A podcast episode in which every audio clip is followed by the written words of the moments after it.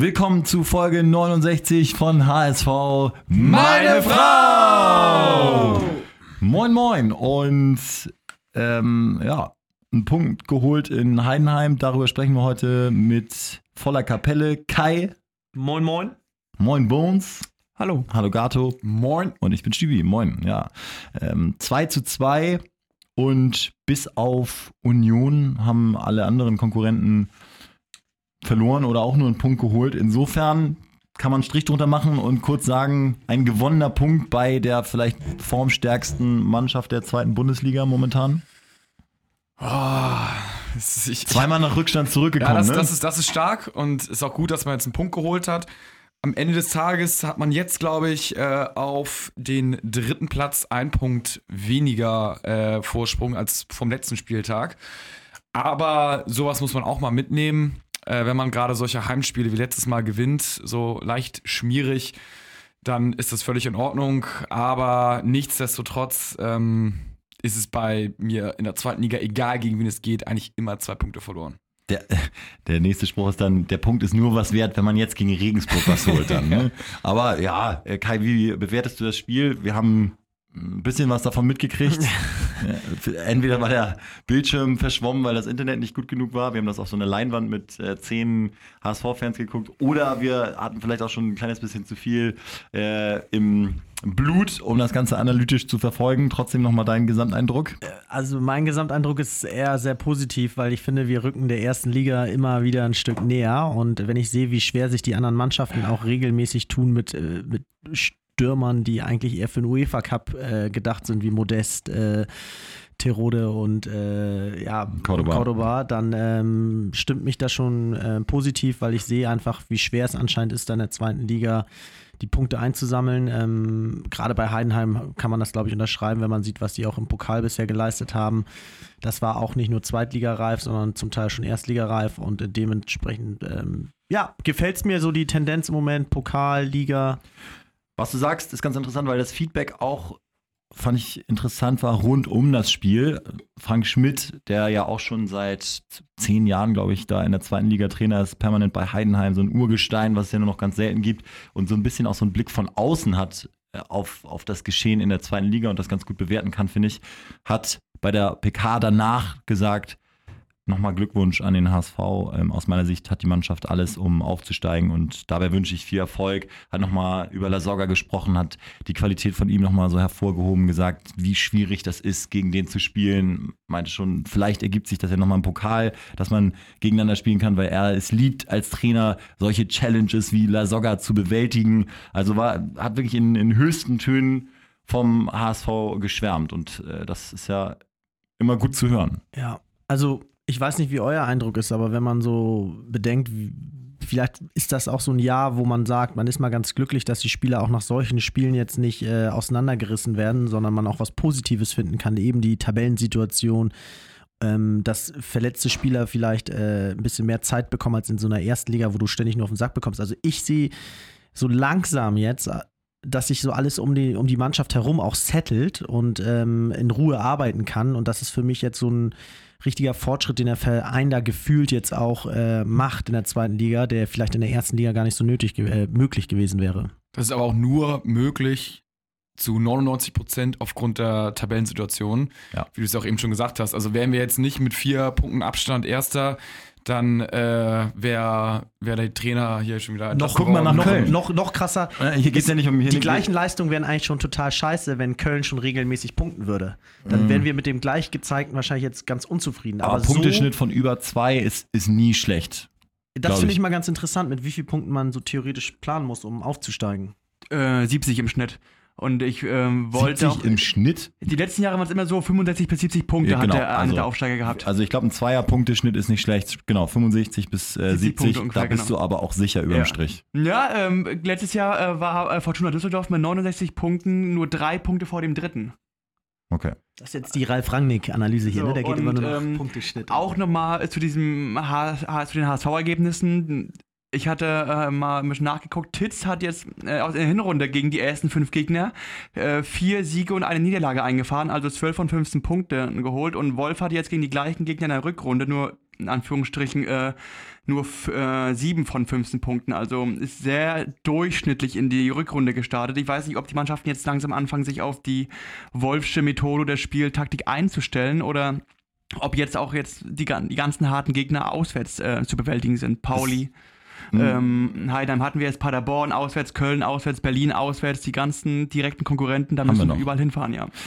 Dazu eine Sache, der HSV hat jetzt 10 mal zu 0 gespielt. Äh, Pollersbeck ist der äh, Torwart mit der weißen Genau. Weste im Moment in der, in der Liga. Ja, aber äh, ja, aber das wird auch Wolf zugeschrieben oder wir würden alle sagen, so, Defensive unter Wolf, geil. Aber sechs der zu 0 Spiele waren unter Titz, der ja viel weniger Spiele Genau. hatte. Also paar also interessante Eindruck, Aspekte. Aber also wir, wir, wir lesen ja nur Fakten vor, wir wollen ja auch nicht sagen, dass Wolf äh, Scheiße baut, aber äh, Aber wie ist denn euer differenzierter Gefühl? Blick. Wie ist denn euer Gefühl? Hat sich der Verein denn jetzt äh, weiterentwickeln können und hat, ist er so ein bisschen äh, sicheres Fahrwasser gekommen? Oder sagt ihr, euch gefällt die Entwicklung bisher noch nicht so, euch fehlt da ständig was? Wie ist denn da, also euer Gefühl? Auch die Seit- Zuschauer können da auch gerne nochmal ihre Meinung zu geben.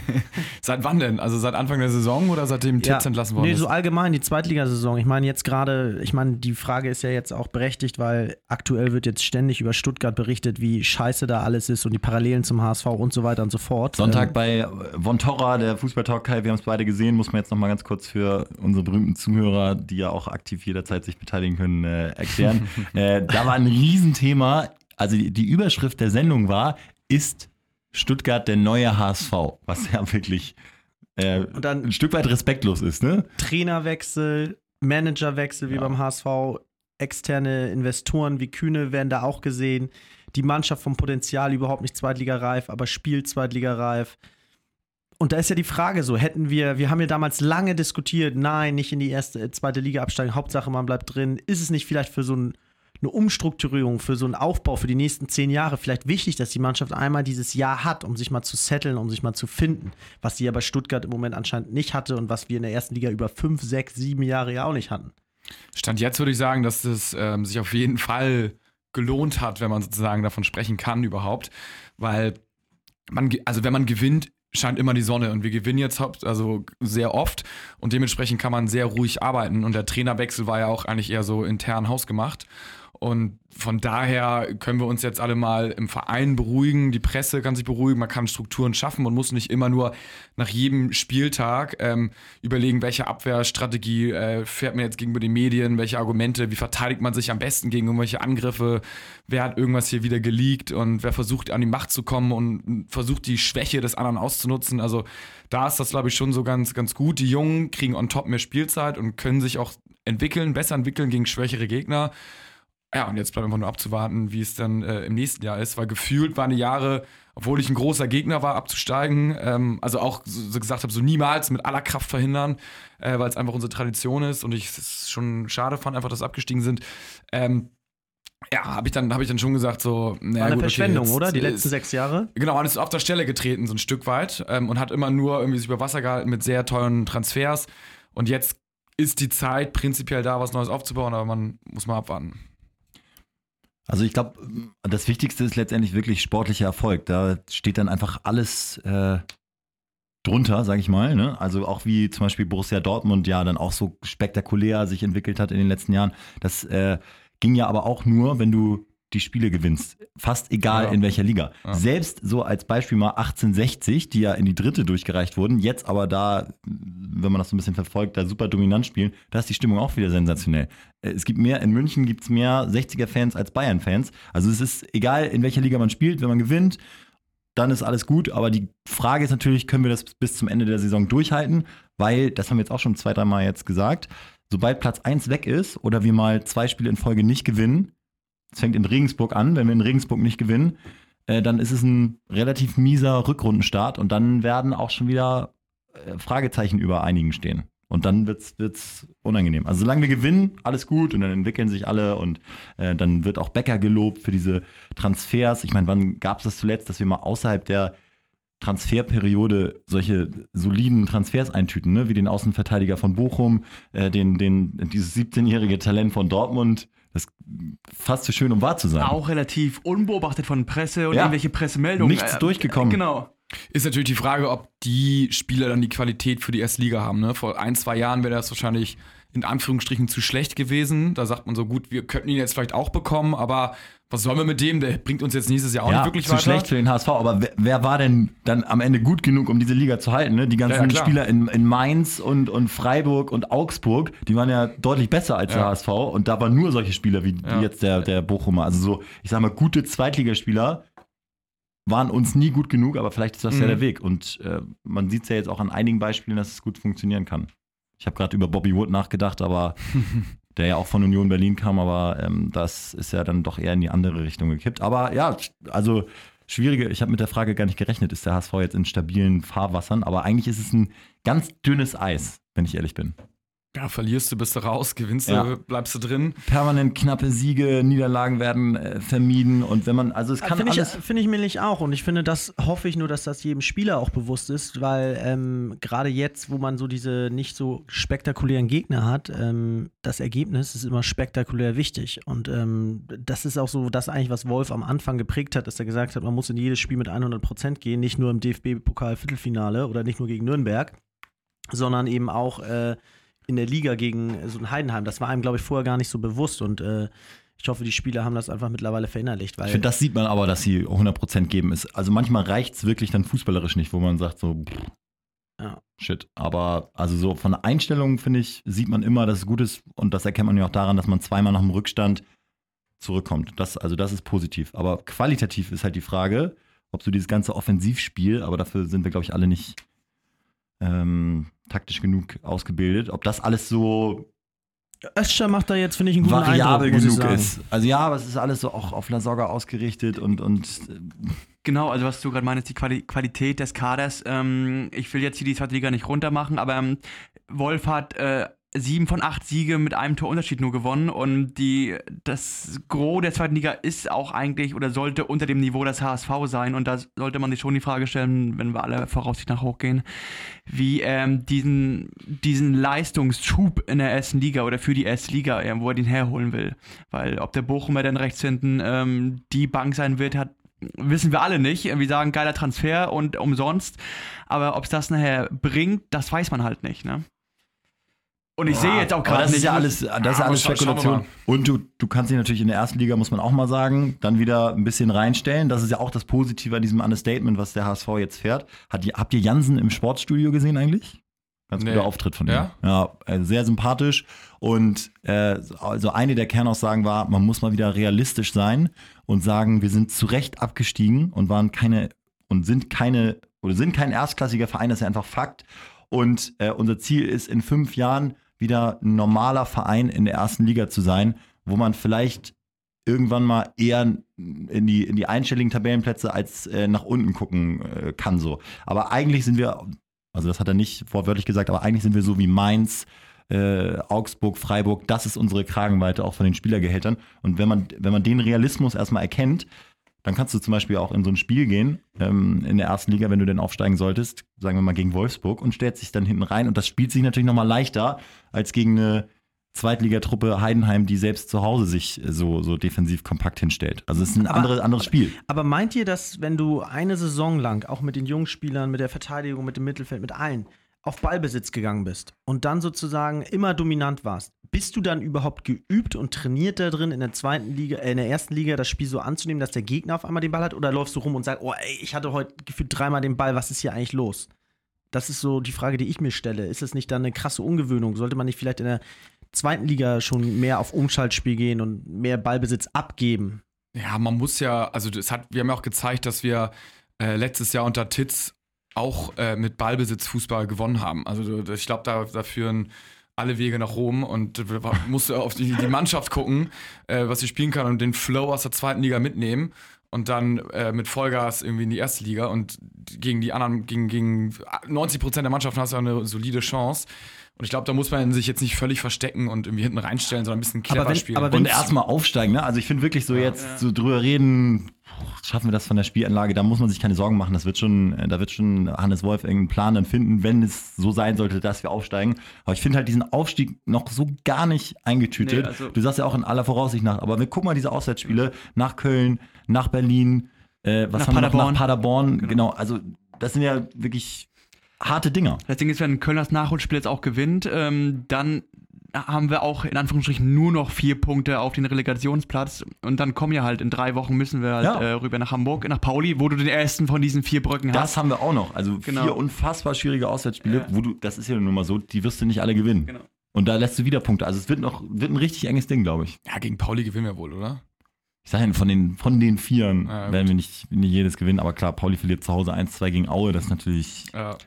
Da muss man Sensationell. Union Berlin, also ich will die nicht stark reden, aber Berlin bisher noch keine Heimniederlage diese Saison. Das sind also so Geschichten, die muss man auch im Hinterkopf haben. Schlägt ne? Köln 2-0 ganz souverän zu Hause. Genau, ist in, diese, in, in dieses Jahr bisher mit vier, äh, vier Siegen aus fünf Spielen gestartet, genauso wie Paderborn, die haben auch vier von fünf gewonnen. Da ist noch lange nichts eingetütet. Und wir haben die wenigsten Tore der ersten elf Mannschaften geschossen. Ja. Ist auch. aber, Aber trotzdem weiß, ist- wieso aber- entwickelt sich die Folge zu so einer Schwarzmalerfolge? Nee, nee, nee. Pauli ist einfach kacke, so ist es Ja. doch. Also insofern, weiter geht's. ja, gut, die, die scheißen ab. Also Dann dann trotzdem gewinnen- noch vier Teams, ne? Kiel Ja, ist ein bisschen raus gerade. Wir gewinnen dann erstmal äh, gegen Paderborn und marschieren Richtung Europa. Das ist ja auch Im schon. Pokal jetzt. Das, ja. ja, das ist schon sehr wahrscheinlich. Wie ist die, wie ist die Europaregel eigentlich heutzutage im DFB-Pokal, weißt du das? Du musst gewinnen. Oh, du musst gewinnen. Du musst den Pokal Ge- gewinnen. Genau. Es gibt Und, nur und kannst eine, dann auch als Zweitligist äh, direkt in die. Genau. Gruppenphase ich glaube, glaub, noch dann kommst du noch äh, ein Qualifikationsspiel vor der Gruppenphase. Einmal Ja. hin und äh, einmal aus. Und es reicht auch nicht im Finale zum Beispiel gegen Bayern zu verlieren und dann die beste nicht direkt qualifizierte Mannschaft zu sein. Das gab es früher ja mal. Das, genau. aber das und ist mehr so. ähm, es gibt noch eine Konstellation, aber die greift eh nur für Erstligisten, deswegen brauchen wir die hier nicht erörtern. Und ähm, wenn der HSV reinkommen will äh, in, den, in die Euroleague, dann muss er gewinnen. Okay, haben wir ein bisschen philosophiert, ist ja auch legitim und man kann ja mal so in die eine und andere Richtung gucken, aber äh, was ist denn so im Moment greifbar? Personallage, Wagnumann hat sich gerade reingespielt, sollte ja auch von Anfang an gegen Heidenheim dann ran, ähm, ging dann nicht. Ey, was für ein Pfosten, ne? Hat die Riesenchance an der Profikarriere und verletzt sich dann kurz vor Anpfiff oder am Abschlusstraining am Freitag vier Wochen und hätte mit guten Leistungen durchaus, ja gut, oder auf jeden Fall irgendwie eine, eine Chance in der Viererkette gehabt. Ja, ne? was soll er machen? Aber es ist ja nicht, ist ja nicht wie Arp, der permanent Rückenprobleme Ja. oder, oder erkältet ist, sondern äh, Innenbandeinriss. Ja, aber trotzdem muss ich schon oder irgendwie clever am Training agieren, weil du weißt, du, du spielst irgendwie zu 99 Prozent. Natürlich ist es unglücklich, aber es ist jetzt auch, auch Das kein Winner-Move von ihm. In, seit der Rückrunde in diesem HSV-Kader, Hand muskuläre Probleme, Lasogga muskuläre Probleme, jetzt bei Wagnermann ist auch ein immer. Wade, seit, seit Genau. ich Lasogga kenne. Ja. Immer Wade, Da- auch jetzt wieder. Die haben alle irgendwie Probleme mit ihren muskulären Einrichtungen da unten, nenne ich es mal. Und da fragt man sich auch, was machen denn die Mediziner nach dem Training? Irgendwie die, die Masseure, da muss doch irgendwas krumm laufen, dass die da alle paar äh, Spieler irgendeiner mit irgendeiner Banddehnung oder mit einem Bänderriss ausfällt. Ja, aber ich, das hat jeder Verein, ne? Also die. Ja, sind manche nicht- mehr, manche weniger, ne? Pep Ja. Guardiola hat zum Beispiel immer. Der, hat- der hatte ja immer, Immer? Muskelverletzungen. Ja, Ja. vielleicht ist Wolf auch so einer wie Pep Guardiola. Gute Brücke, gute Auch Brücke. da, auch da kann man viel philosophieren, verschiedene Fitnesskonzepte über verschiedene Trainer und deswegen ist da alles nicht so grundstabil bei den Leuten, die schon lange dabei sind. Aber Gut, aber jetzt fürs nächste Spiel, ich wollte nochmal so Ja. äh, die Personallage besprechen. Also Wagnermann fällt aus. Ähm, dafür ist Santos ja wieder dabei, von daher ist es jetzt auch nicht so wahnsinnig relevant, obwohl Wagnermann natürlich im Moment immer erster Einwechselspieler war. Ähm, dann Sakai, was mit dem wieder ist zurück? Sakai jetzt wieder dabei und wird auch dann spielen. Können wir von ausgehen, weil Jung es wirklich, fand ich, schlecht gemacht hat, hinten rechts, in beiden Spielen. Aber meinst du, der rückt da nach innen? Äh, ich glaube, dass. Ich glaube ja. Nee, ich glaube, dass Jung ähm, auf die Bank geht, weil Bates richtig stark war, äh, Van Drongelen für mich gesetzt ist und, und Bates, Van Drongelen eben jetzt auch zwei Ich glaube, er setzt Äh, auf ganz Jung. gute Spiele ich glaube, gemacht er setzt haben. auf Jung und, Van- und Drongelen. und dann Bates wieder auf die Bank. Ja, das ist interessant. Aber ich, ich glaube, Bates war vielleicht sogar der stärkste Defensivspieler in Heidenheim und hätte es, wenn es nach Leistung geht, nicht verdient. Was sind denn eure aktuellen Player to watch, gerade beim HSV jetzt mal, die, wo ihr sagt, so die, die könnten Laune bringen? Also Santos, klar, mit dem muss man immer rechnen, der spielt immer, wenn er spielt, eigentlich gut. Was heißt, die könnten Laune bringen? Man hat, wenn man sich so mit dem HSV beschäftigt, hat man ja irgendwie zu allen Spielern so eine Beziehung, ne? Aber ich finde Özcan auch echt interessant. Finde ich auch. Den sehe ich auch im Moment als Player to watch. Holtby ist in absoluten Form hoch. Ja. Auch, Und- wurde auch nochmal explizit erwähnt von, von Wolf. Äh, Holtby hat sich wohl mega fit gemacht, kam mit unfassbaren Werten äh, aus, aus der Winterpause zurück und, und das sieht man ja dann auch auf dem Platz. Genießt das natürlich auch, wie wir ihn kennen, aber Lasogga, Lasogga, soll er auch. Lasogga hat einen Run, trifft und trifft und trifft. Ich würde mir extrem wünschen, dass Arp trifft. Ich glaube, das wäre nochmal so ein. Hat auch unter der Woche wieder eine Extraschicht geschoben oder was heißt Extraschicht? Als letzter vom Trainingsplatz gekommen. mit dem Ballsack hinten drauf. ja. Nochmal Torschüsse geübt, zu Recht. Die waren nicht so doll, aber ich glaube, wenn Er wehrt Arp, sich. wenn Arp träfe, das wäre auch medial ein krasser Schub, der so eine richtige Euphoriewelle nochmal durch die Stadt bomben würde. Und das, Gegen Pauli am besten. ja, sowas. Also Ja. irgendwie, das sehen wir ja alle so ein bisschen herbei und das, das wäre schon schön. Weil nach wie vor, ich meine, wir sagen es auch hier seit mittlerweile einem halben Jahr, Arp ist in der Bringschuld 19 Jahre alt. Und äh, es gibt so viele 19-Jährige, die so meilenweit besser sind als er. Und da, da muss man nicht nur nach äh, Paris gucken zu Mbappé oder so, sondern es gibt echt äh, richtig gute.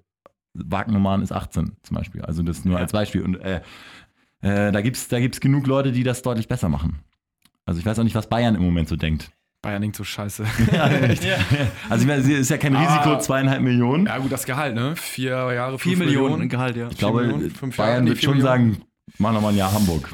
Ja, ich glaube, ab, ab ballert uns nach Europa und will auf jeden Fall nochmal die Euro, äh, Euroleague spielen. In der zweiten Saison. Das ist meine Theorie. Ja, das würden wir alle unterschreiben. Kai, was, äh, siehst du da die Aufstellung nochmal, oder Ja, ich habe mich einfach nur gefragt. äh, bist du noch bei deinem Player to watch? Ja, Was war das für eine Frage auch? Mangala geht mir in letzter Zeit ein bisschen unter. Jatta, ah, weiß nicht. Wenn du sagst, äh, Mangala geht unter, würdest du sagen, kleines Formtief, im Moment nicht so stark wie sonst?